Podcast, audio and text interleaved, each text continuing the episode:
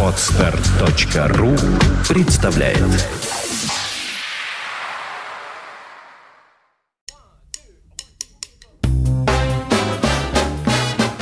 Слушать здесь.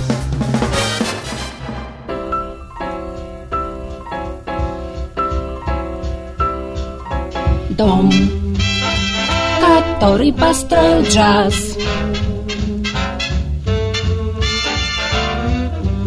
Вид сбоку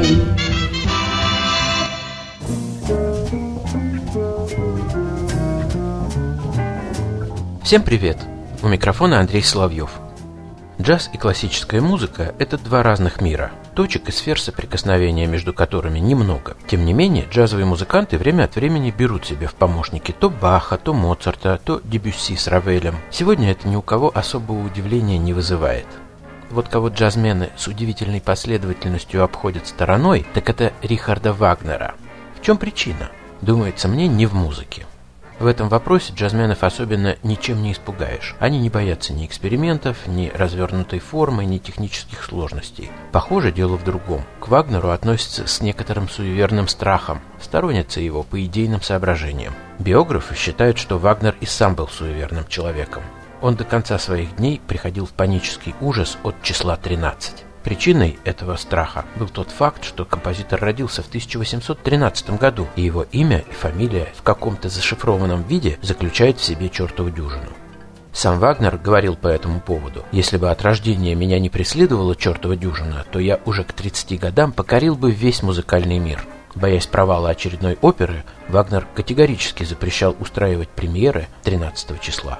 На окружавших его людей Вагнер смотрел свысока. Одного из своих друзей и почитателей знаменитого философа Фридриха Ницше композитор даже попытался использовать для пропаганды своих идей. Однако Ницше, являясь яркой и неординарной личностью, не спешил стать глашатаем взглядов своего друга.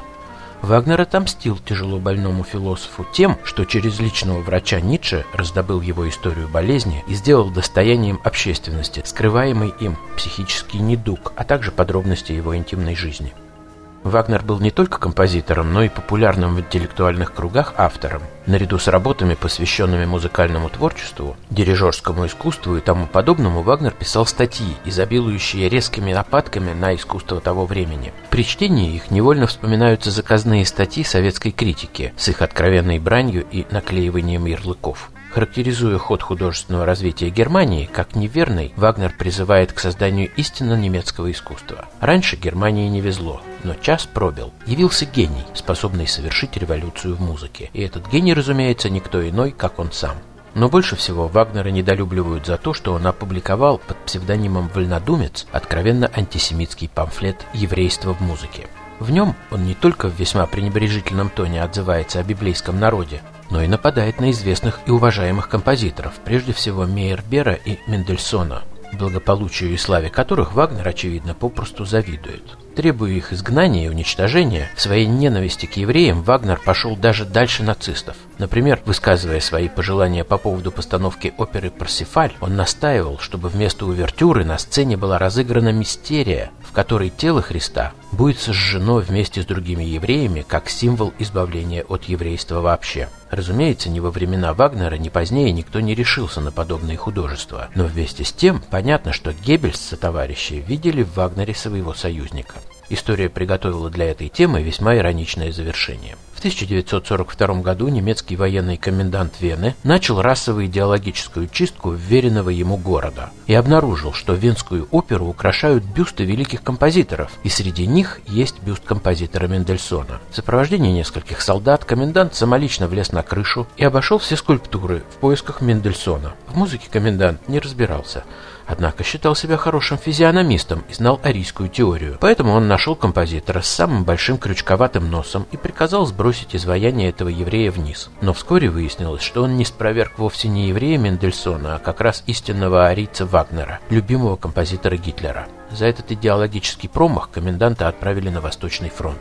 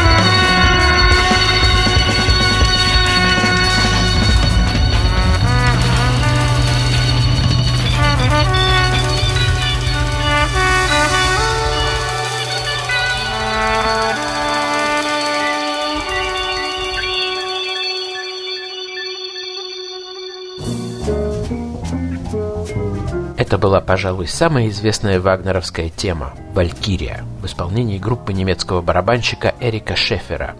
Что толкнуло джазменов из Германии на обращение к наследию неполиткорректного классика европейской музыки? Трудно сказать. Не вызывает сомнения только то, что они относятся к вагнеровскому материалу с изрядной долей иронии, обращаются с ним весьма вольно и без особого пиетета к автору. Возможно, это своего рода способ осмыслить свое прошлое, обозначить дистанцию, выразить отношение к нему средствами музыки. Сам Шефер так объясняет свой интерес к творчеству великого композитора. Джаз – это разновидность подрывной музыки, которая противостоит тоталитаризму, разрушая его изнутри – и с этой точки зрения, очищенная от максимализма, открывается новая перспектива, которая освобождает нас от всякого запрета и делает Вагнера возможным. Эрик Шефер – ударная электроника, Том Артурс – труба, Фолькер Майтс – клавишные, Джон Экхарт – бас. Еще одна композиция из альбома с говорящим названием «Кто боится Рихарда Вагнера?»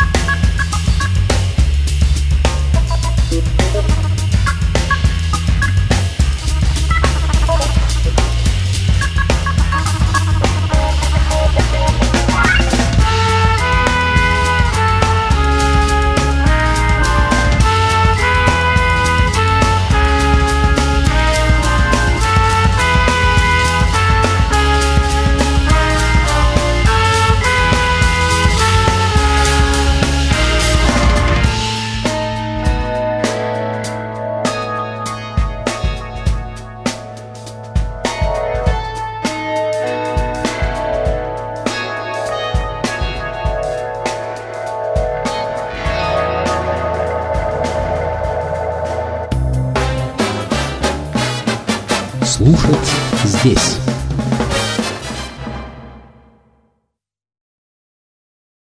Скачать другие выпуски подкаста вы можете на podster.ru